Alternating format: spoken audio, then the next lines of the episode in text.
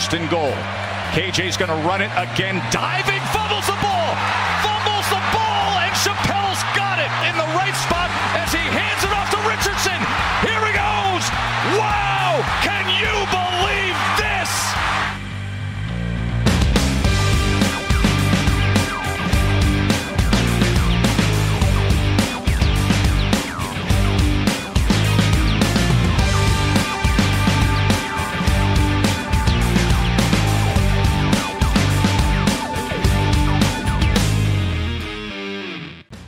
Salut à tous et bienvenue pour ce nouveau numéro du podcast Ball, un 239e numéro euh, d'intersaison consacré à l'actualité de ces derniers jours, de ces dernières semaines, avec notamment un volet principalement euh, euh, comment dire, consacré pardon, au volet du National Signing Day. Alors malheureusement, on va le dire tout de suite, on va mettre les pieds dans le plat directement.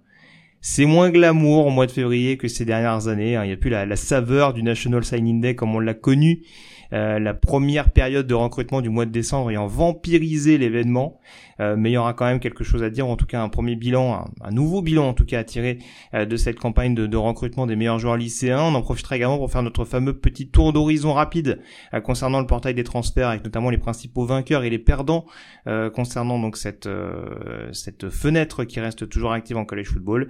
Et puis également un petit mot forcément du coaching carousel, puisque la NFL n'a pas épargné le college football, hein, ça ne vous a pas échappé, avec quelques coachs notamment qui ont quitté euh, les programmes pour rejoindre la grande ligue. Je crois que c'est le cas notamment du champion national en titre. Pour m'accompagner au cours de cette émission, Morgan Lagré, rédacteur et fondateur du site de l'Open est avec moi. Salut Morgan. Salut Greg, bonjour tout le monde, la grande ligue, je me marre. Bref, euh, on peut le dire. Grande ligue quand même. Attends, c'est maintenant. Mais et puis alors, on, l'a dit, la grande tendance, ce qui ressort un petit peu de ce de cette intersaison, Morgan, ce qu'on peut constater, c'est quand même que aujourd'hui, c'est presque plus valorisant d'être coordinateur dans des grosses écuries de college football ou de NFL que être coach euh, dans des programmes de Group of Five. Ou- autres d'ailleurs, parce qu'il y a, des- head coachs de Power 5 qui sont partis euh, comme coordinateurs en NFL.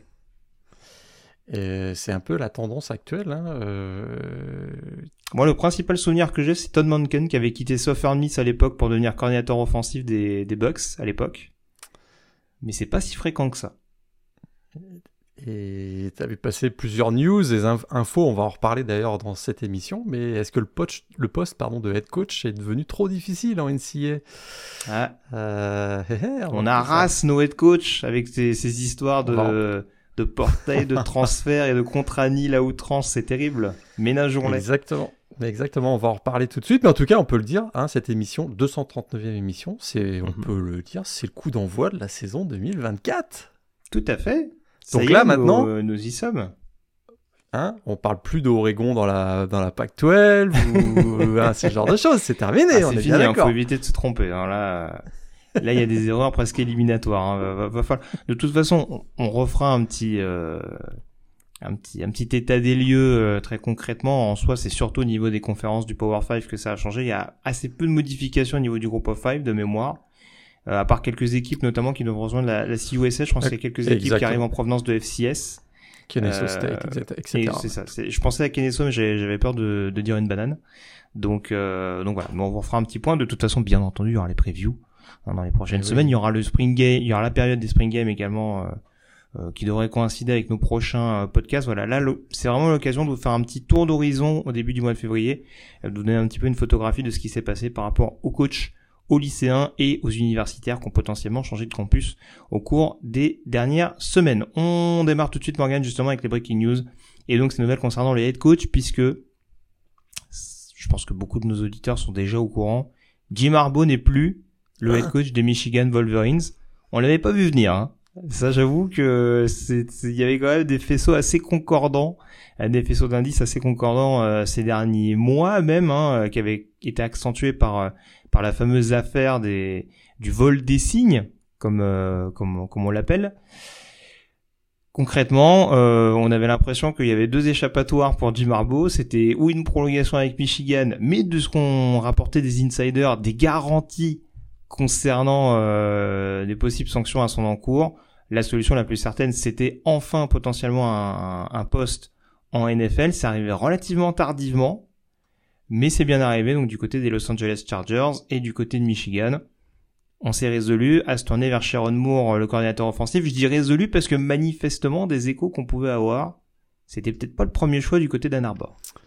Non, c'était pas le premier choix.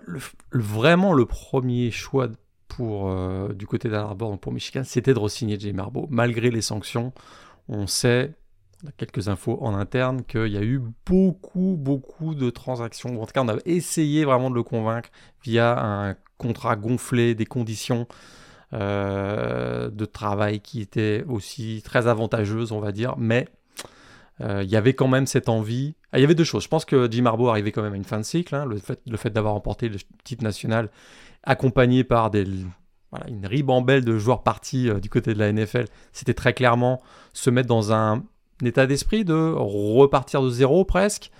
Est-ce qu'il en avait l'envie et le courage? Pas sûr. Et en même temps, il y avait cette attirance de vouloir aller chercher le trophée Lombardie dans la NFL parce qu'on se souvient qu'il a été battu en finale hein, lors, de son passage chez les 49ers alors que son frère a gagné le Super Bowl. Donc peut-être que voilà, il y avait cette envie. En même temps, il y a aussi le, côté, euh, bah, côté contrat de la NFL, hein, ça compte aussi. Le fait que ce soit en Californie, ça marche très bien également pour lui. Donc euh, voilà, il y avait plusieurs, euh, plusieurs il y a beaucoup de éléments qui étaient cochés. Ouais. Voilà, exactement. Alors donc du coup, bon, on s'est tourné du côté de Sharon Moore côté de Michigan. Peut-être c'était pas le premier choix, mais finalement, c'est à mon avis, de mon point de ma perspective, c'est que c'est quand même le moins mauvais choix, je trouve. Euh, c'est la solution interne. Ça garantit une certaine continuité, même si, comme je le disais à l'instant, il y a beaucoup de changements dans l'effectif euh, de, Michigan. C'est pas sa première expérience de head coach. On n'a pas oublié qu'il a assuré l'intérim de Jim Harbaugh pendant 4 matchs lorsque euh, Jim Harbaugh a été suspendu deux fois au cours de la saison 2023. Ça s'était quand même très bien passé, on s'en souvient. Bilan de 4-0, des victoires face à deux équipes du top 10, Penn State et euh, Ohio State bien sûr dans deux games. Très aimé par ses joueurs. On, se souvient qu'il y avait eu une vraie communion autour de lui dans les périodes qui étaient mhm. caractérisées comme difficiles. Donc le choix était pas forcément le choix préféré pour la direction de Michigan, mais je crois qu'ils se sont finalement ralliés à la décision de leurs joueurs et ils ont accordé un contrat quand même de 5 ans. Contrat de 5 ans, ça démontre quand même que on est on lui fait confiance. Ouais, on lui fait confiance. S'il y avait le moins redoute, je pense qu'on aurait été plus autour d'un 3-4 ans, même si Sharon Moore a aussi négocié à son avantage, probablement dire bah si c'est pas moi, ce sera qui, les amis. Donc ça, ça a joué dans le fait que peut-être il y a une année qui a été gonflée, mais euh, qui a été rajoutée, je dirais, mais, mais euh, je trouve que c'est un bon choix. Ils repartent avec une certaine continuité, ce qui est plutôt euh, une bonne chose il y aura quand même changement de coach et de quarterback, il hein, faut le rappeler. Et pour l'instant, il n'y a pas trop d'activation sur le poste de quarterback euh, via le portail des transferts. Donc c'est possible qu'on parte sur un Jaden Denegol par exemple euh, à l'avenir du côté de Michigan. Ça va être quelque chose à surveiller euh, pour l'avenir. Ouais. Alors rappelle-toi, on va en parler tout à l'heure, il y a une dernière fenêtre de transfert de 15 jours au mois de mai. Hmm. Je serais très surpris qu'il n'y ait pas un quarterback en direction de Michigan à l'occasion de cette, euh, cette dernière période de transfert. On verra. Je, serais très surpris également, on est d'accord. Euh, L'autre nouvelle importante, euh, c'est du côté de Boston College, euh, puisque donc Jeff Affley, le head coach, a décidé lui aussi de rejoindre la NFL, non pas en tant que head coach comme Jim Harbaugh, mais en tant que coordinateur offensif, défensif pardon, des Green Bay Packers. Donc Boston College, à l'heure où on enregistre cette émission, se cherche toujours un head coach. Et a priori, Morgan, de ce qu'on se disait en off, il y a deux favoris qui semblent euh, tenir la corde. Deux favoris. Il y a eu plusieurs candidats imaginés, mais deux favoris. Euh, rien d'officiel évidemment, mais des insiders autour du programme de Boston, College, pardon. Voilà, indique que euh, Bill O'Brien, qui pourtant venait d'accepter le poste, de coordinateur offensif à Ohio State, serait un candidat particulièrement privilégié, qui euh, il aurait même passé une entrevue déjà. Évidemment, sa connexion avec les, euh, les New England Patriots est à peu près évident. Mm. Euh, c'est certain. Et l'autre candidat, ce serait Al Washington, le coach de la O-line, de la, pardon, de la D-line de Notre-Dame, qui serait également pressenti. lui qui a quand même eu de très bons, voilà, qui a été plutôt très bon du côté des Fighting Irish. Donc voilà, deux candidats pour un poste qui, qui, qui finalement est vacant, un peu euh, un mauvais timing, on va le dire. Mais finalement, c'est un retour pour Jeff Affley dans la NFL. On sait qu'il était déjà passé comme coach assistant dans plusieurs équipes, comme les 49ers ou les Buccaneers notamment. Et puis surtout, c'est la façon dont il est parti, c'est-à-dire que euh, bah, a, laissé entendre qu'il euh, il a accepté le poste des Packers aussi parce que ça devenait très difficile. Ça devient très difficile le poste de head coach dans la dans la NCA. Euh, on est, il, recherchait, c'est ce qu'il a indiqué, un poste où son focus numéro un serait le football.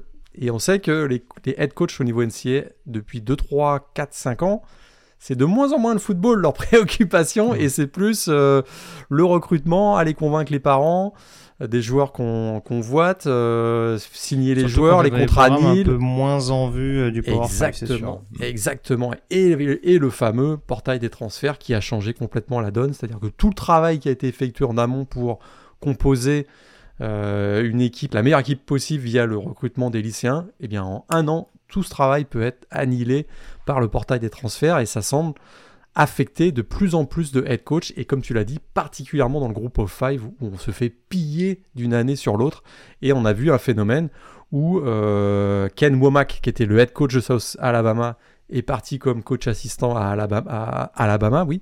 Et euh, Maurice Lindquist, le head coach de Buffalo, aussi groupe of five, a également fait le euh, déplacement vers Alabama. Alors certes, c'est pour rejoindre le Crimson Tide. Est-ce que c'est est -ce c'est facile de dire non au Crimson Tide? Je suis pas sûr. Mais il y a cette petite tendance qu'on voit apparaître hein, depuis quelques euh, mois, ou euh, bah, des choses qu'on n'avait pas forcément anticipées. À surveiller, c'est une tendance qu'on va voir se confirmer dans les prochaines années? Tout à fait. Vu qu'on termine avec le coaching carousel, juste préciser justement, tu évoquais le départ donc de Ken Womack qui a été remplacé du côté de South Alabama euh, par Major Applewhite, hein, qui était son ancien euh, coordinateur offensif, hein, qui a eu des passages notamment du côté de Texas, euh, sous l'ère Mike Brown notamment, ça commence à remonter un petit peu. Mais voilà, il a coaché dans pas mal de, de, de grosses écuries, on dira, du Power 5 au cours de sa, de sa carrière. Et puis du côté de Buffalo, on a fait appel à, à Bill Lembo, à Pete Lembo, pardon, euh, qui était le coach assistant euh, des coachs d'exécutif spécial également du côté euh, de South Carolina. Et puis, euh, tant qu'à parler du coaching carousel, déjà petite parenthèse, tu parlais des head coach en college football qui potentiellement peuvent aller chercher, un briguer un poste de coordinateur. Alors où on se parle, là aussi, il y a potentiellement le spectre de Chip Kelly qui pourrait quitter. Alors, il y a, toujours une petite arlésienne avec Chip Kelly du côté du UCLA depuis maintenant deux mois. Il part, il reste, il part, il reste. Pour l'instant, on ne sait pas. A priori, il pourrait partir de son plein gré puisqu'il passerait des entretiens euh, d'embauche, notamment avec euh, avec Mike McDonald euh, pour potentiellement devenir le coordinateur offensif des Seattle Seahawks. Donc à surveiller parce que du côté du UCLA, là encore, sur une période qui est quand même assez critique, hein, on démarre la période du mois de février et ça pourrait euh, laisser libre cours à beaucoup beaucoup de départs. D'ailleurs, heureusement du côté de Michigan, pour l'instant, il n'y a pas eu euh, un exode annoncé malgré le départ de, Jim Harbaugh, même si c'est relativement récent. Euh, du côté du UCLA, ce sera à surveiller cette, cette petite donnée-là. Et juste pour terminer ce que j'allais dire, donc sur le coaching carousel, ce petit jeu de domino euh, consécutif au départ de Calen DeBoer à Alabama, on a donc Calen DeBoer qui a été remplacé à Washington par Jet Fish, le head coach d'Arizona, lui-même ayant été remplacé chez les Whitecaps par Brent Brennan, l'ancien head coach de, ce, de San Jose State, et San Jose State, qui pour le remplacer, a décidé de nommer Ken Matalolo, ancien head coach notamment de, de Navy, euh, qui est resté un petit moment d'ailleurs hein, du côté de Navy, il me semble peut-être une, 15 ans. quinzaine d'années, c'est ça, ouais. Ouais, 15 ans. Donc euh, beaucoup d'expérience pour reprendre le flambeau du côté des, des, Spartans. Mais pas de triple option du côté des Spartans. Euh, c'est voilà, l'engagement de Niamatalolo et ça s'est confirmé parce que euh, il a embauché le coordinateur offensif de Texas State, euh, Craig Stutzman, et c'est absolument pas de la triple option. C'est plutôt euh, de la spread offense slash air raid. Donc, c'est un caméléon, Kenyu Matalolo. En... Il, est, c'est un pragmatique avant tout. Ouais. Je sais pas. il cherche la connerie que je dis. non, mais c'est une réalité. Il va à Navy, il joue, il, joue, il joue de l'option. Il va, il va dans une équipe un peu plus portée sur du aérien. Il s'adapte. En tout cas, il aura une, quand même un beau petit défi. Hein, c'est que bah, San Jose State, c'est un programme en ascension, hein, clairement, dans la, dans la Mountain West. Et il va falloir qu'il assume euh, la succession de Brent Brennan. Tout à fait. Euh, on peut passer au National Signing Day. Je sais pas si t'avais d'autres petites monkey news très rapides, je pense pas, a priori. Euh, bah on, avait dit qu'on parlerait peut-être du partenariat Big Ten SEC Ouais, juste peut-être renvoyer euh, les auditeurs pour ceux qui ne l'auraient pas vu sur le site velopenant.com hein, parce qu'il y a un article qui a été publié euh, là-dessus puisqu'on est vraiment dans les prémices justement de, de ce qui pourrait être un j'allais dire un bras de fer ou en tout cas euh, vraiment une, une chasse gardée désormais des deux plus grosses conférences du, du Power 5 euh, Est-ce que tu peux juste nous en parler en deux trois phrases, Morgan, et puis on invitera peut-être les, les, voyageurs, les auditeurs, pardon, à consulter euh, le site dans un premier temps, et de toute façon on refera le point plus en détail dans les prochaines semaines une fois que que ce sera susceptible d'évoluer. C'est un nouveau pas en avant vers euh, ce qu'on voit venir, une séparation du, du college football euh, et, de la NCA. Ça ne veut pas dire que dans le college football il y aura plus d'étudiants, hein, c'est pas ce que ça veut dire, mais c'est dans l'organisation des compétitions on voit que, et on le sentait, vous m'avez parfois entendu blaguer sur Craig Sankey, le commissionnaire de la, de la, NCA. Euh, bah, ça se confirme, hein, c'était une blague, mais ça devient de moins en moins une blague, euh, parce que voilà, Craig Sankey, donc, le commissionnaire de la ACC, donc de la SEC, et Tony Petiti, le commissionnaire de la Big Ten, ont annoncé donc un partenariat entre euh, les deux conférences poids lourds, on va dire, de, de, de l'élite du college football un partenariat qui se concrétise par un espèce de groupe consultatif euh, composé voilà, des, présidents d'université, des chanceliers, des directeurs athlétiques. Puis euh, l'objectif, c'est de réfléchir à l'avenir du sport universitaire, mais on va dire que euh, voilà, ils veulent jouer le rôle de leadership et parce qu'il y a beaucoup de reproches qui sont faits par, par, ces, par ces conférences à la NCA, notamment son manque de proactivité hein, et les réponses est un peu lente et en décalage de la NCA face à l'évolution actuelle du sport universitaire. On en a eu des exemples récents avec notamment l'affaire de Tennessee et de Florida State, Florida, etc., où la NCA, un peu de manière euh, anachronique, on va dire, vient encore mettre son nez dans les histoires de contrat nil, alors que la NCA était incapable, par exemple, de définir des règles claires de comment doivent être encadrés les contrats nil. Et puis maintenant, voilà, deux ans après, essayant de vouloir euh, rattraper le temps perdu et de retrouver un peu son, un, rôle de contrôleur, on va dire, euh, ils essayent de, voilà, de sanctionner ces programmes alors que ce n'est pas du tout le cas. Et donc voilà, le, but de ce partenariat, et je terminerai là, c'est hmm. d'anticiper, de prendre des décisions avant que la NCA euh, les prenne parce que ça prend trop de temps et que bah, c'est clair, hein, la SEC et la Big Ten veulent imposer, imposer leur timing et ne pas se laisser imposer le timing par la NCA sur des grandes questions comme les calendriers, les compétitions, le partage des revenus, très important, le statut de l'étudiant, est-ce que c'est un employé de l'université ou pas, etc., etc., etc. Donc il y, a énormément de sujets. devenir en somme les régulateurs de la première division universitaire. Voilà. Ils disent le contraire, hein. ils disent que c'est un groupe consultatif. Hmm. Euh, là, vous ne me voyez pas, mais euh, je fais mon œil. Très bien. Bon, on enchaîne en tout cas sur le National Signing Day. Hein, donc, euh, donc pour l'instant, les contours n'ont pas changé, hein, même si malheureusement, on dira pour pour ceux qui, qui restaient fans de cette période du premier mercredi euh, du mois de février significatif des lettres euh, de l'envoi des lettres d'intention, bah, le format a quand même beaucoup évolué. je le disais en introduction, Morgan, en effet, c'était une période en c'était une période de recrutement des meilleurs joueurs lycéens découpée en deux. Euh, la période initialement au mois de décembre et on pouvait également s'annoncer au mois de février. Et c'est vrai qu'on a cette tendance depuis plusieurs années avec une écrasante majorité de joueurs lycéens qui envoient leur lettre d'intention à leur université dès le mois de décembre.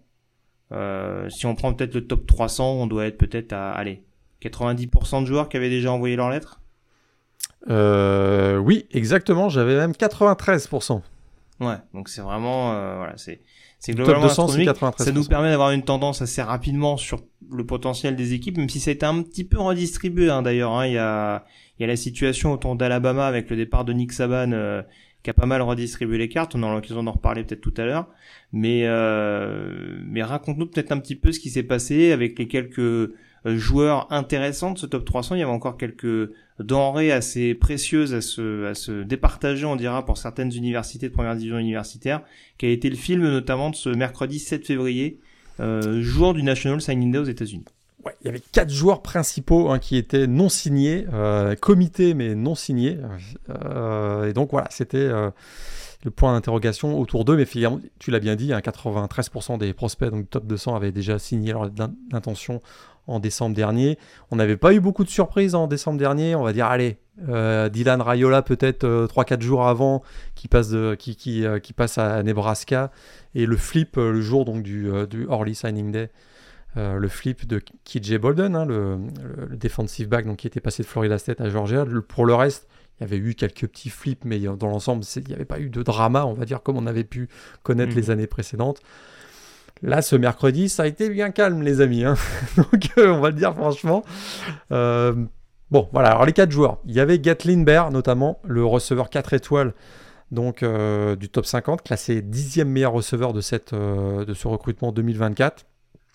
Alors c'est un événement quand même, il, il a signé à Oregon, beaucoup, beaucoup encore d'Oregon, mais c'est un petit événement quand même. Euh, peut-être pas forcément cette signature qu'on attendait, mais les Ducks, avec cette signature, montent à la troisième place du classement du recrutement 2024, donc derrière Georgia et Alabama. Ça, ça bouge pas mais devant Miami et Ohio State. Et ouais, il a déjà été chercher euh, Jeremiah McClellan, hein, qui était une recrue 4 étoiles au mois de décembre dernier. Et du même coup, Oregon, je faisais la blague tout à l'heure, mais Oregon devient le programme numéro 1 eh, de la Big Ten, monsieur. Eh de la Big Ten, et oui. Donc devant Ohio State, c'est quand, même, euh, c'est quand même à noter. Alors il y avait peu de suspense également autour de la décision du prospect 5 étoiles euh, l'athlète Terry Busset, donc qui peut jouer autant receveur que cornerback, a priori. Joueur du, pas, du top 10, mais il était 11e national, en tout cas meilleur athlète. Euh, LSU et Georgia ont fait le forcing pour, dans, le, voilà, dans la dernière ligne droite pour euh, l'attirer, mais finalement il a signé, il confirmait son, son commit à Texas AM, comme on s'y attendait. Beaucoup pour Michael Coe, parce qu'il prouve que malgré le départ de Jimbo Fisher à Texas AM, bah, reste mm. attractif pour les prospects les plus convoités du pays. C'est quand même à noter parce qu'on se souvient que euh, la, early signing period avait été très compliquée.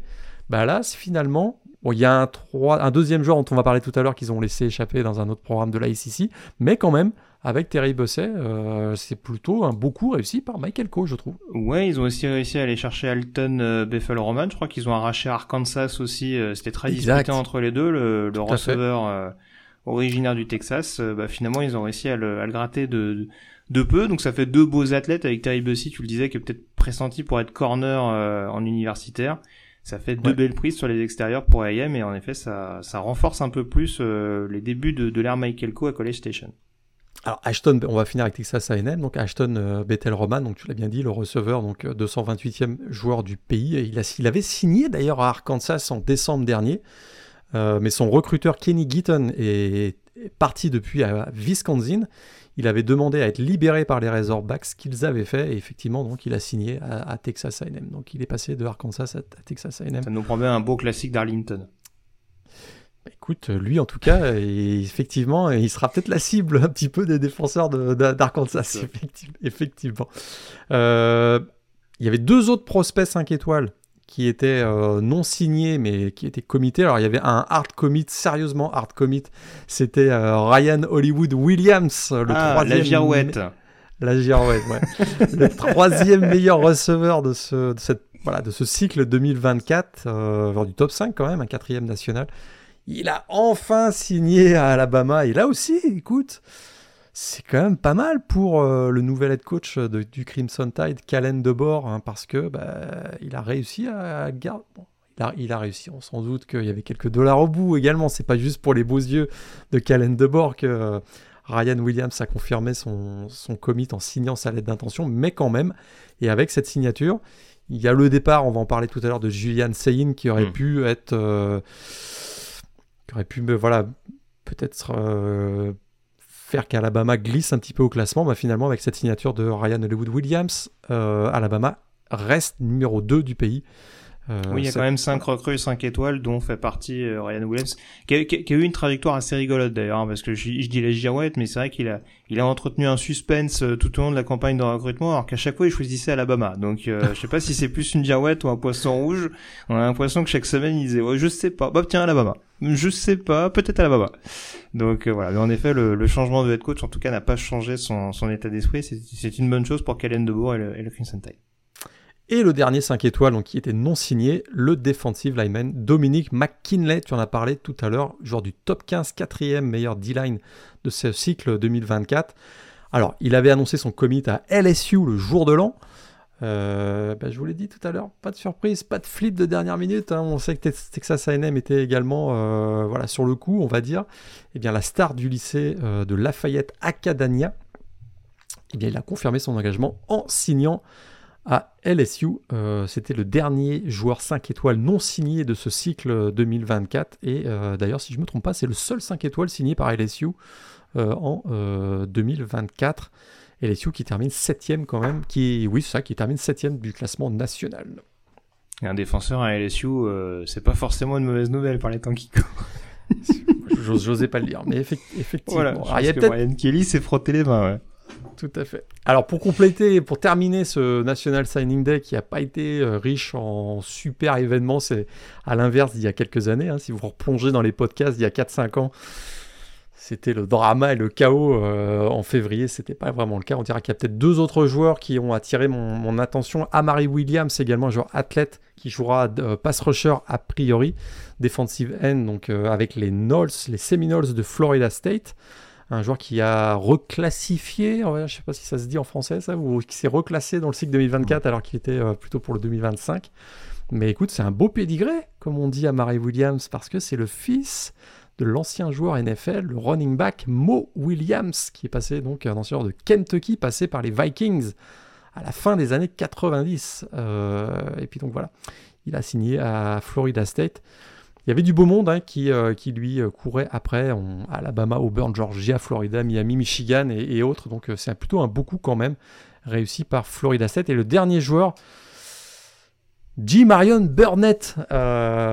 qui G. Marion Burnett. Et oui, je l'ai retenu parce que bon, 383e joueur national. Ouais, bon, ok. Running back. Running back, mais originaire de l'Alabama. Mhm. Tout le monde l'annonçait à Auburn.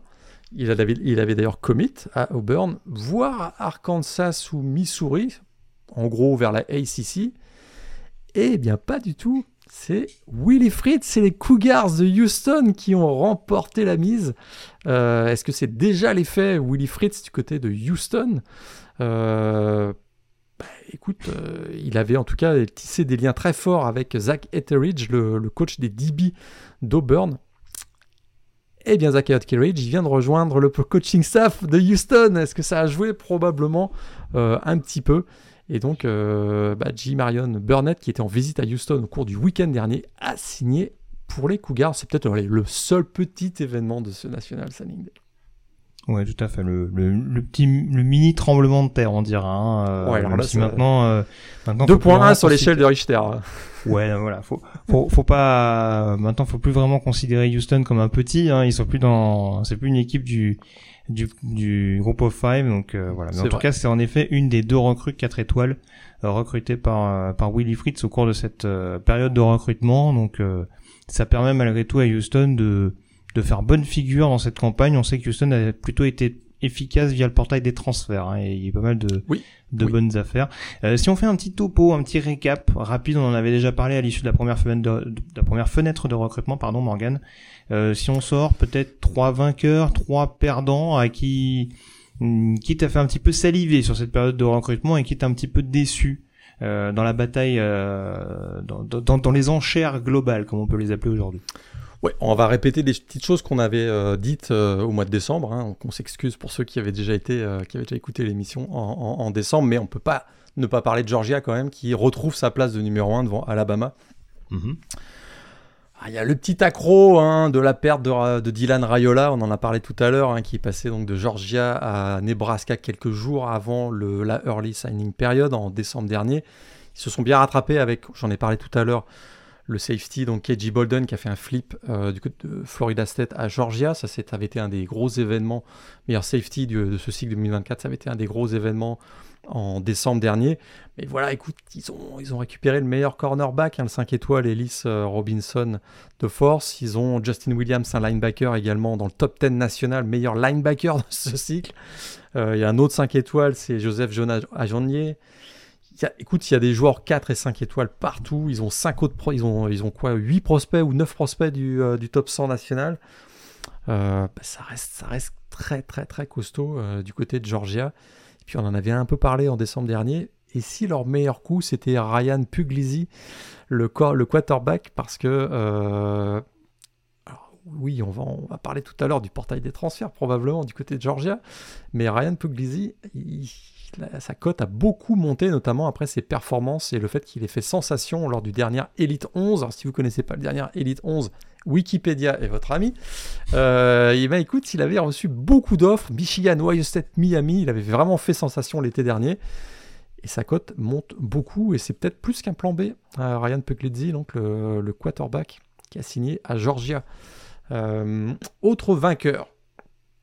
Bah, on a peut-être un petit peu parlé de Oregon tout à l'heure, mais moi j'ai envie de parler de Miami. On en avait aussi un petit peu parlé. Miami, quatrième de ce cycle quand même. Euh, du bon boulot par Mario Cristobal. Écoute, la, signature de Justin Scott, un D-line, un autre D-line Armando Blount, on sait que ça va beaucoup recruter en défense avec Mario Cristobal, ça s'est confirmé.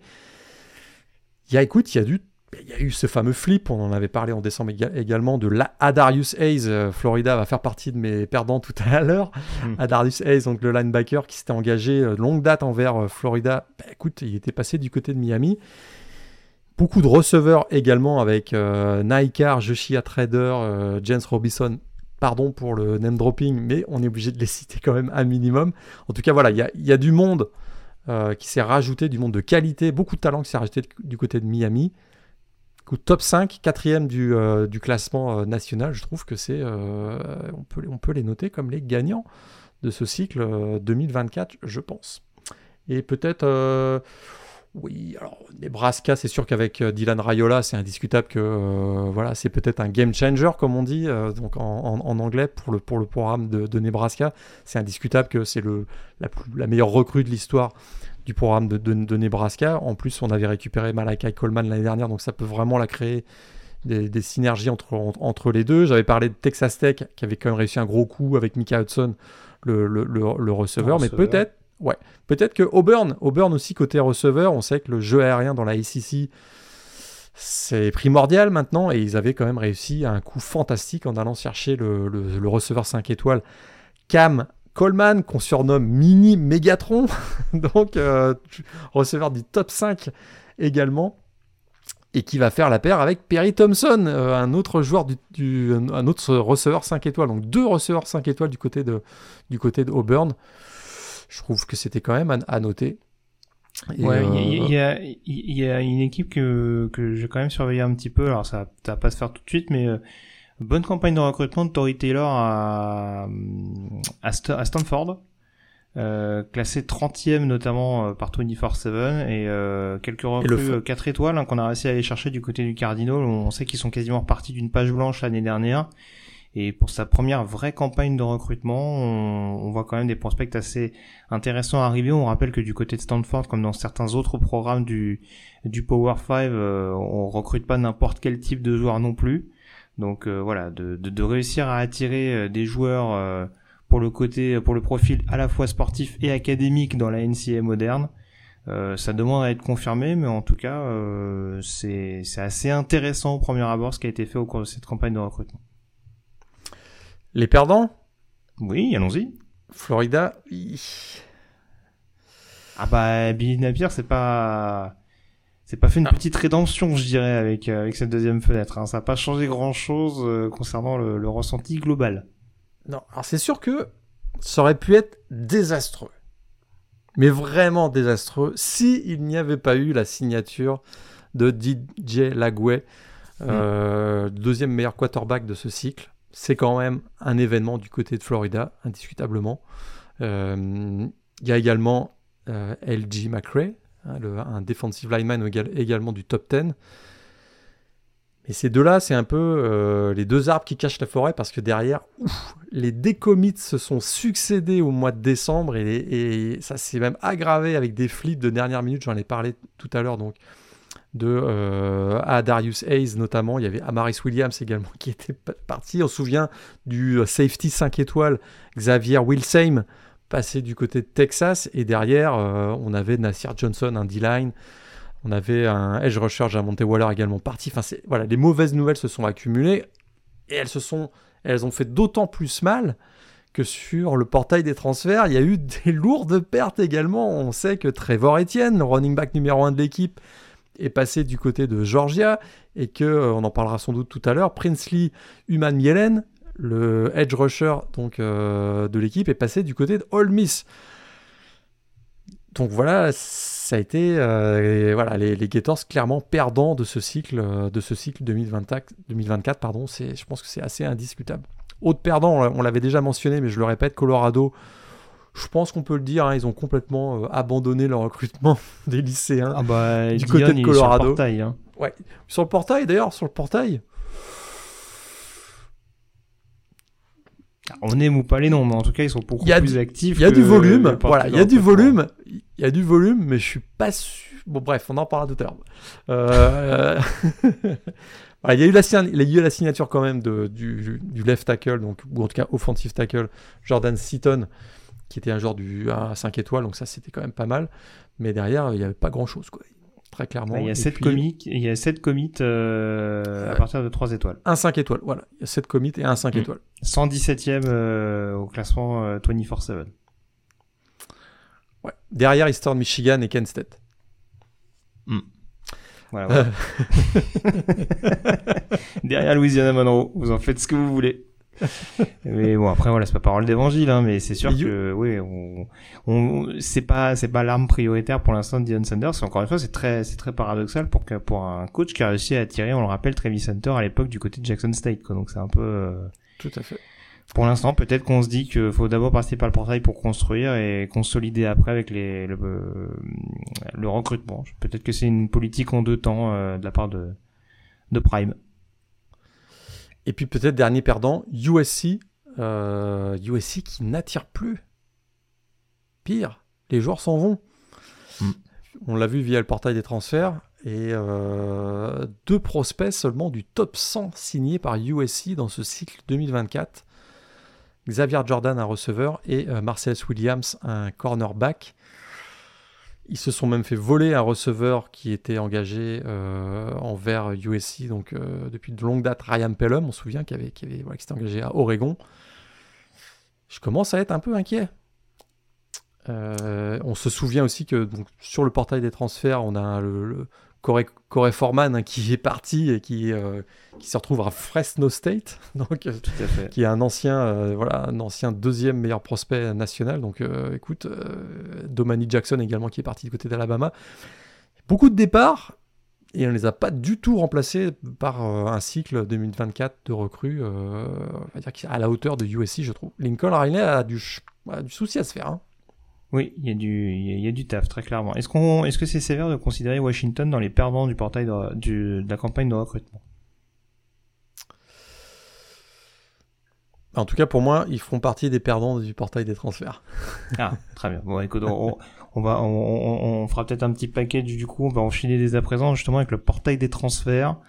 Euh, bah, dis-nous un petit peu pour toi qui sont les principaux gagnants de, de ce de ce portail euh, qui est ouvert il y a quoi? Trois mois peut-être? Deux mois et demi? Trois mois? Euh, Oui, deux mois. C'est début décembre, donc deux mois. Deux, mois, deux, mois. deux mois. Écoute, là, au moment où on l'enregistre, 2261 joueurs sont entrés sur le portail. C'est beau. Même la free agency en NFL à côté, c'est de la gnognotte. Gnognotte. 102 ont fait marche arrière quand même. Ils se sont inscrits puis finalement sont revenus dans leur, euh, dans leur mhm. université. 1213 joueurs ont trouvé une nouvelle équipe, ça veut dire que 54% des joueurs qui se sont inscrits ont actuellement changé d'université. Et 46% euh, savent pas où ils vont jouer l'année prochaine. C'est encore tôt. Hein. C'est encore tôt, c'est encore tôt, tout à fait. Il y a une deuxième, on rappelle, hein, il y a une dernière euh, fenêtre d'inscription. Là, tous les joueurs inscrits actuellement peuvent signer quand ils veulent. Euh, je crois que c'est premier jusqu'au 1er juin, je crois après le 1er juin, il me semble que tu peux pas jouer en 2024. À vérifier la date, je m'excuse. Mais, euh, mais à partir là, actuellement, on ne peut plus s'inscrire. Les seuls joueurs qui peuvent s'inscrire sur le portail des transferts, c'est si le head coach euh, change de. Hmm. Voilà, démissionne ou, est, ou, est, euh, ou part vers la NFL par exemple. Là, il y a une fenêtre de 30 jours qui s'applique uniquement pour, ces joueurs pour les joueurs précisément concernés. Il faudra attendre le 1er mai pour avoir la dernière fenêtre de 15 jours, juste après les spring, les spring practice. Dans ce cycle, des quarterbacks établis, on en parlera peut-être un petit peu tout à l'heure, des anciennes, d'anciennes recrues 5 étoiles quand même. Mhm. On a très clairement eu un. c'est sûr qu'on a eu un emballement de transfert au mois de décembre. D'ailleurs, c'était, euh, ça a créé des conflits avec le recrutement des lycéens. Très clairement, il y avait vraiment voilà, tous concentrés en même temps, les playoffs, le portail des transferts. Le... C'est ce que j'allais dire. Ouais, ça et c'est ce qu'on veut. Ça aussi et surtout foutu le bordel pendant la période des bowls et des playoffs. Ouais. Exact. Et c'est ce qui, c'est ce qui explique ce qu'on disait tout à l'heure. C'est en partie, c'est que certains, pour certains coachs là, ça devient ingérable. Et c'est aussi, tout est lié, je te le dis. Et c'est aussi pour ça que Greg Sankey et Tony Petiti disent, nous, on veut reprendre la main sur le calendrier parce que c'est pas viable à court terme cette, cette histoire-là. Donc voilà. En tout cas, il y a eu une seconde vague de transferts après le mois de décembre complètement fou, dont on va parler maintenant. Il y a eu une seconde vague de signatures au début du mois de janvier, suite à bien évidemment le départ à la retraite de, de Goat, euh, mhm. Nick Saban. Ça a entraîné beaucoup de départs d'Alabama, ça a entraîné beaucoup de départs de Washington parce que le coach de Washington est parti à Alabama, donc évidemment ça a eu un impact. Ça a eu aussi un, impact par ricochet sur Arizona un petit peu, puisque le coach d'Arizona est parti à Washington. Oui, il y a quelques joueurs d'Arizona qui ont rejoint Washington. Ouais, alors euh, on y va avec les gagnants? Vas-y. le premier évident. Hein. Le premier c'est le grand gagnant. C'est le grand gagnant, très clairement, euh, Miss. Oui. On est d'accord 17 commits, c'est ça? 17 commits, si je ne me trompe pas. Euh, on, a, on a comblé des carences. Des carences défensives, en premier lieu. Euh, des carences aussi du fait qu'au niveau du recrutement, Ole Miss ne coûte n'est pas dans la même cour qu'Alabama et Georgia jusqu'à présent. C'est une stratégie assumée par Len Kiffin c'est du court terme, mais bon, il semblerait que actuellement ce soit la tendance, gérer le court terme, parce qu'il y a tellement de départs via le portail des transferts, les contrats NIL viennent tout chambouler ça, tout chambouler que finalement, composer son équipe en pariant sur le portail des transferts, c'est peut-être pas une mauvaise chose. On sait qu'il y a des programmes qui ont très bien réussi ces dernières années. Florida State en premier lieu, qui, a, été aux portes des playoffs euh, cette année, eh ben, a constitué euh, euh, Mike Norvell, le coach des Seminoles, a clairement dit, moi je vise je passerai par le portail. Ça, ça écoute, ça s'est pas si mal passé. Donc Len Kiffin a joué cette stratégie. qu'il avait tenté dans un passé un peu plus ancien. Mais exact, exact, mm. exact. Ils ont comblé des trous, en tout cas nos amis euh, des Rebels, principalement en défense. Hein. On sait que la défense, ils savent marquer des points. Ils marquent même beaucoup de points. Il y a beaucoup de retours. Euh, de joueurs euh, du côté de l'attaque de, de Miss, mais on a voulu renforcer la défense et ajouter quelques pièces euh, autour de euh, Jackson Dart, donc le, quarterback des, Rebels. J'y vais avec quelques noms. Euh, Walter Nolan, ancien, voilà, ancien prospect numéro 1 du recrutement 2022, qui était donc à Texas AM. Ça, c'est quand même une belle prise. Princely Human Mielen, j'en parlais tout à l'heure, edge rusher de Florida. C'est un super coup. Chris Paul Jr., le, le linebacker d'Arkansas, joueur sous-côté, qui est vraiment un excellent joueur. Mais moi, c'est ce que euh, j'allais dire, c'est que non seulement l'équipe se renforce, mais en plus, on peut voir la chose comme euh, le fait qu'il déplume aussi des concurrents directs, parce qu'il y a beaucoup de joueurs qui sont allés chercher dans la conférence sec.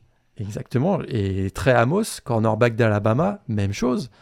Euh, ça, c'est pour la. Écoute, qui Lawrence eh oui, il faut s'habituer, hein. il faut s'habituer, Greg. Oklahoma est dans la SEC maintenant. Hein. Qui eh Lawrence, safety des Sooners, également des Sooners d'Oklahoma, passé du côté d'Olmis. Ça, c'est pour la défense. Euh, il y a même Yam, euh, Yam, Banks qui est un excellent safety de South Alabama qui est passé donc du côté de Ole Miss, mais du côté de l'attaque, on a rajouté un joueur comme Antoine Wells. Il vient d'où? South Carolina, bien sûr, de la SEC également, donc, euh, qui était considéré comme le quatrième meilleur receveur sur le portail des, des transferts donc, lors de cette intersaison 2024. Il y a également Logan Diggs, qui arrive de LSU, encore de la SEC, mais Logan Diggs, eh bien, il vient couvrir la, peut-être la seule fausse note pour Ole Miss de ce cycle euh, sur le portail des transferts, c'est qu'ils ont dû remplacer Quinshon Jenkins, qui est parti du côté de Ohio State. Alors, dans l'ensemble, c'est, écoute, réussi, 17 commits, ils ont bouché les trous, je disais, en défense, ils se sont renforcés en attaque, ils ont réussi à combler le départ de Quinton Jenkins, même si je pense que quand même le départ de, enfin l'arrivée de Logan Diggs va pas complètement remplacer euh, Quinton Jenkins, mais tout ça fait que Ole Miss très clairement euh, pour moi et pour toi je pense également est numéro un de bah, le grand gagnant en tout cas de ce cycle oui, clairement, son portail de transfert.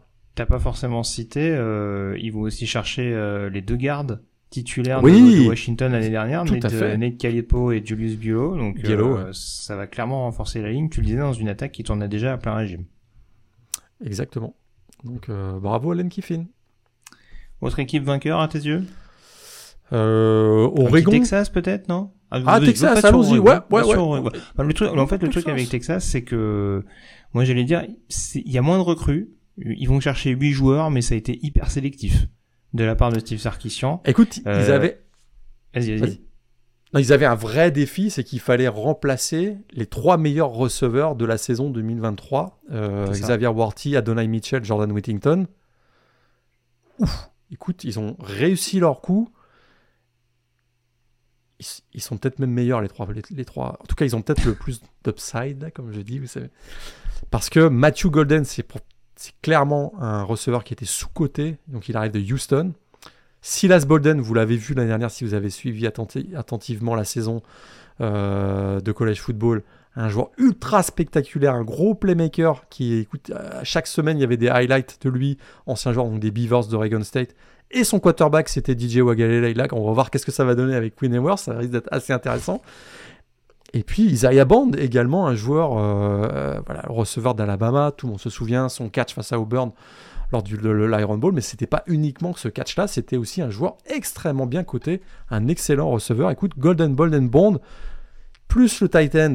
Euh, Amarini Black, qui est, un, Mm. qui est un excellent également, qui a des très très bonnes mains, qui arrive d'Alabama aussi pour également. remplacer JT Sanders au passage. Mais Écoute, c'est- du bon boulot. Alors oui, il y a eu des départs. Malik Murphy est parti, mais la QB room, je pense que du côté de Texas, ça va là. tu connais, tu connais le numéro penses 16, euh, le numéro 16 à côté de Texas? Et puis Bref. Même, même, en, même en défense, il y a des choix qui sont assez pertinents. Trey Moore de UTSS, c'était quand même une, une recrue très suivie sur le, sur le portail. Euh, alors, il y a Andrew Mukuba, en plus, sur le poste de safety, qui peut remplacer euh, Thompson, qui est parti à Auburn. S'il arrive à gommer ses problèmes de blessure, mais c'était un peu la même chose qu'on disait l'année dernière avec Jalen Catalon, euh, pour qui ça l'a pas du tout fait du côté de Texas et qui est reparti d'ailleurs du côté de c'est UNLV je crois où il est parti. UNLV, qui a fait ouais. une qu'on aurait- pu mettre dans les vainqueurs hein, parce que Oh oui, euh, ouais, beaucoup ouais. de belles recrues. Casey Kane également le receveur de Texas qui va du côté de de Las Vegas. Mais euh, oui Andrew Mukuba euh, en pleine forme c'est c'est un joueur qui peut largement être euh, first team de la conférence et euh, potentiellement au premier tour de draft. Donc euh, faut encore une fois je le dis il y a que 8 recrues dans ce dans ce sur cette campagne de de portail des transferts du côté de Texas mais vraiment on a été euh, on a été plus dans le qualitatif que dans le quantitatif du côté de Steve Sarkisian Et c'est un peu la même chose, je vais revenir sur Oregon si tu me permets Mhm. ensuite, mais c'est un petit peu le cas pour Ohio State. Six commits simplement, euh, donc à- via le portail des transferts, mais écoute, d'abord ils ont été peut-être les plus grands bénéficiaires du départ à la retraite de Nick Saban, je pense oui parce qu'ils ont été chercher, il y a trois joueurs d'Alabama, mais deux particulièrement, qui peuvent être euh, des joueurs qui vont avoir un impact très fort. Un, avoir un impact très fort dès 2024, et un deuxième qui peut assurer l'avenir au poste de quarterback de, de l'équipe d'Ohio State. Alors, le défenseur, freshman All-American, premier défenseur freshman euh, à terminer meilleur plaqueur d'une saison à Alabama l'an dernier. Caleb Downs, vraiment un joueur fantastique. Bah, ils l'ont leur général de la défense pour les deux prochaines saisons. Euh, Jim Knowles, qui, euh, donc le coordinateur défensif d'Ohio State, qui commençait à faire un super boulot euh, du côté d'Ohio State, il se frotte les mains parce que c'est un joueur qui a un charisme et un leadership incroyable pour un, j'allais dire un gamin, pour un joueur de 18, euh, 19 ans, il doit avoir 19 ans maintenant. C'est, c'est, voilà, ils ont leur général de la défense, je répète. Et euh, vraiment super, super euh, recrutement pour euh, Ohio State. Rien que ce joueur-là, à mon avis, les, les faisait passer euh, directement dans les gagnants pour, mon, pour, pour moi. bah, Mais il y a Jenkins pas- en attaque Downs en défense t'as Voilà. peut-être deux joueurs qui sont peut-être j'allais dire à minima dans le top 5 de leur position en première division universitaire et top 5 je suis gentil hein, on peut même aller sur le top 3 hein. Exact, tout à fait d'accord, exactement.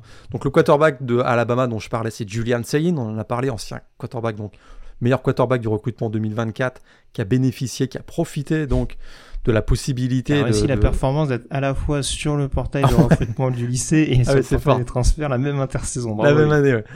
tout à fait. Donc voilà, qui était un, un- une, un- une recrue de Nick Saban. Nick Saban a tenté de le convaincre de rester finalement, donc il est parti du côté de Ohio State.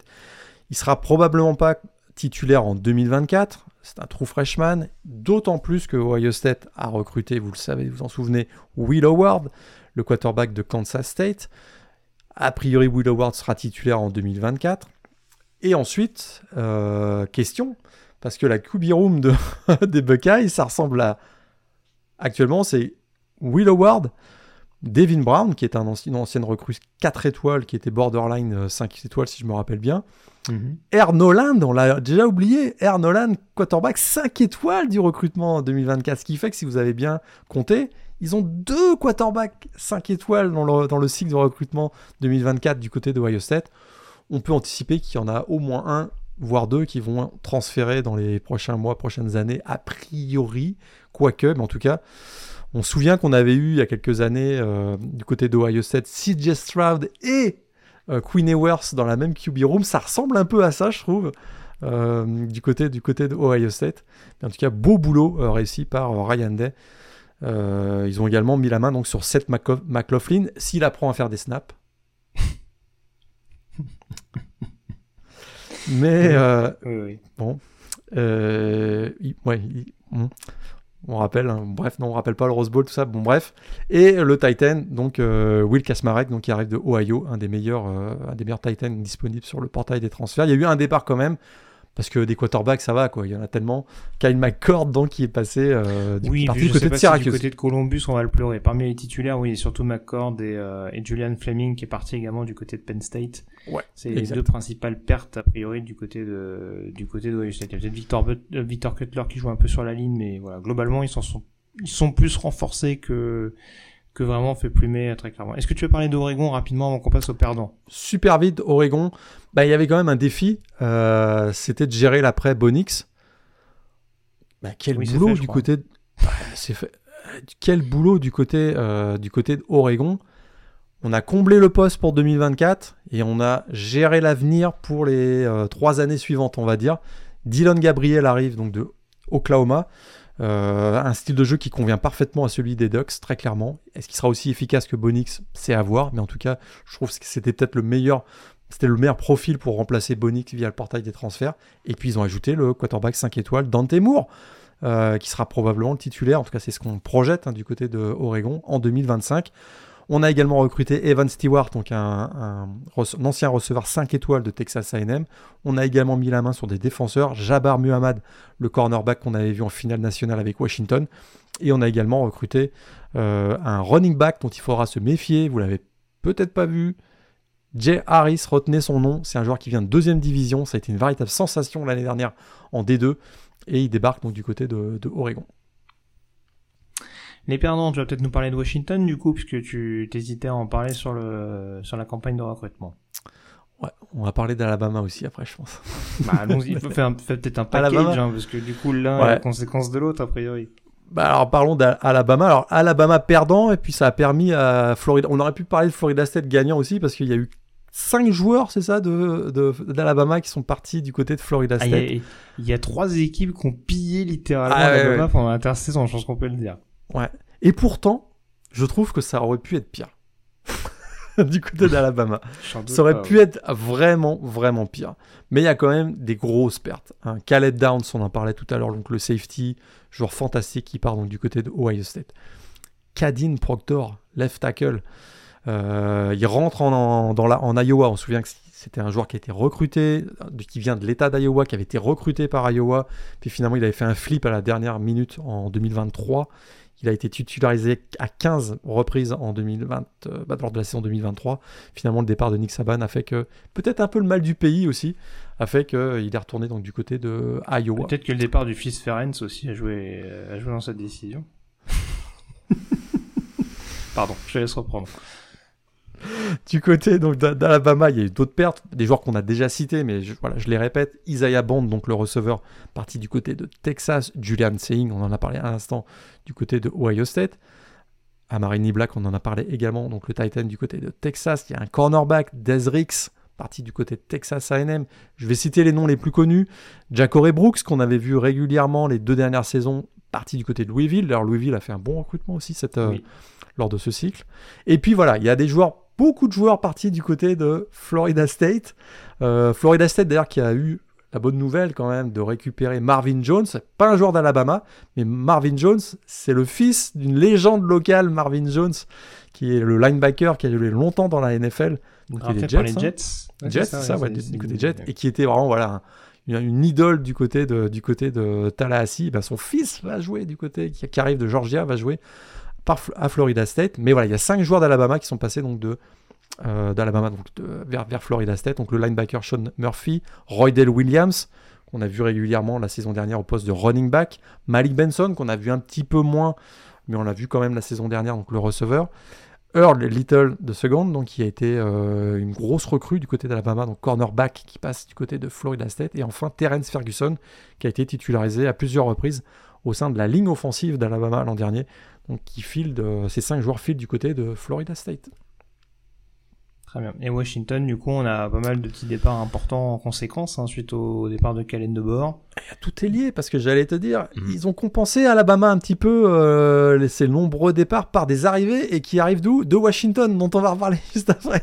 Parce que bah, ils ont suivi Calen de bord, évidemment. Euh, Austin Mack, hein, qui est un quarterback 4 étoiles, qui avait quand même, voilà, euh, dont on disait que c'était probablement celui qui allait remplacer Michael Penix, qui est donc Austin Mack, il arrive du côté d'Alabama. Il y a Jeremy euh, Bernard également, le receveur qui, euh, qui suit Calen de bord. Mais c'est sûr que bah, Washington a perdu beaucoup, beaucoup de joueurs. Donc les joueurs dont je viens de parler, ils ont perdu euh, Jabbar Muhammad, hein, qui est parti. En plus, ça, celui-là, il fait mal parce qu'il part du côté d'Oregon. Donc c'est ça, ça fait. Hein. C'est d'autant plus difficile.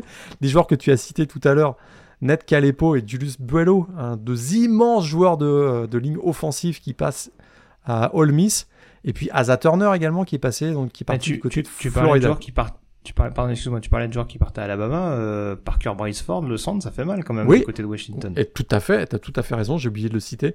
Euh, c'est tout à fait un joueur également qui, euh, qui va renforcer indiscutablement. Du coup, les 5 linemen offensifs du côté de Washington sont partis. Voilà, j'avais, j'avais publié sur le compte euh, Twitter de The Blue Pennant la depth chart de Washington avant et après la finale, euh, c'est assez euh, hallucinant. Quoi.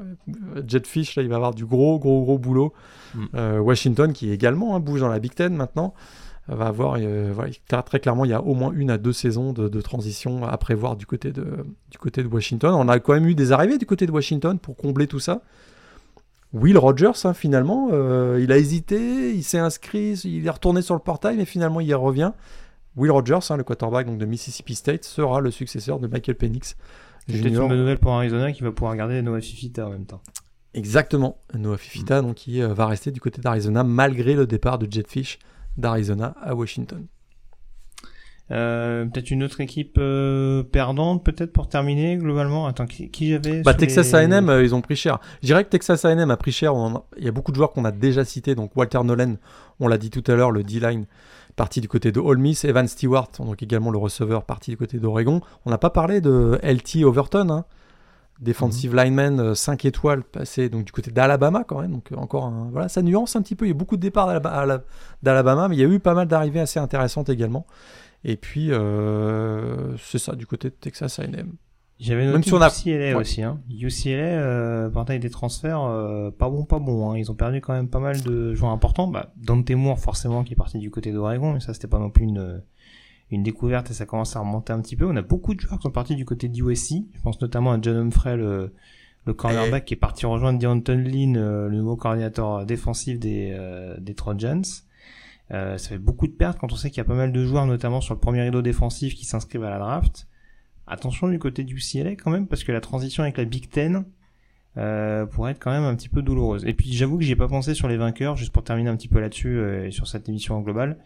Euh, kudos quand même à Syracuse et notamment à Fran Brown qui a quand même réussi la performance d'être euh, nommé meilleur recruteur euh, du cursus du cursus de, de, recrutement des joueurs ah lycéens en tant que recruteur en tant que recruteur de Georgia alors qu'il a fait les deux hein. il a il a commencé la campagne de recrutement avec les Bulldogs pour la terminer avec Syracuse. Voilà après c'est plus distingué avec le portail des transferts. C'est aussi pour ça que je voulais en parler du côté de Syracuse. Et c'est vrai qu'il y a des il y a eu des belles prises on en a déjà parlé mais Cal McCord en provenance d'Ohio State Fadil Diggs le, pass rusher pardon de, de Texas A&M également qui, qui arrive. Il a aussi quand même la performance de faire revenir Juice Chestnut qui était parti du côté des LSU euh, la saison dernière. Donc euh, globalement des choix intéressants du côté de, de Syracuse. On va voir comment ça se matérialise par la suite. Mais en tout cas, voilà, réussir à aller prendre quelques pions intéressants à Georgia forcément là où il a coaché, mais aussi euh, dans des universités comme Alabama, Texas A&M, Ohio State, ça peut peut-être permettre à Syracuse d'être un peu plus prise au sérieux dans les dans les mois à venir dans la conférence ACC. Exact. Et dans les perdants, écoute, euh, je dirais que dans les perdants, j'ajouterais aussi Michigan et USC parce que c'est pas tout à fait fini le recrutement, mais ils n'ont pas comblé.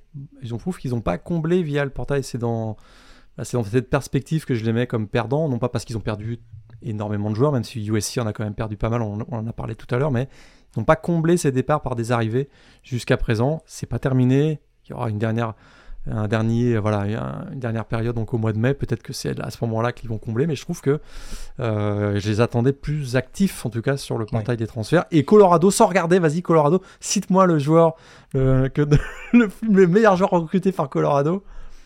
Ah, j'aime bien euh, l'agente Wester ah, de, de, Florida Atlantic, peut-être. De toute façon, sur le poste de receveur, euh, ils ont pris quelques, ah. quelques joueurs. Valait mieux parce que Travis Center peut pas jouer. Oui, il y a Will Shepard, c'est ça.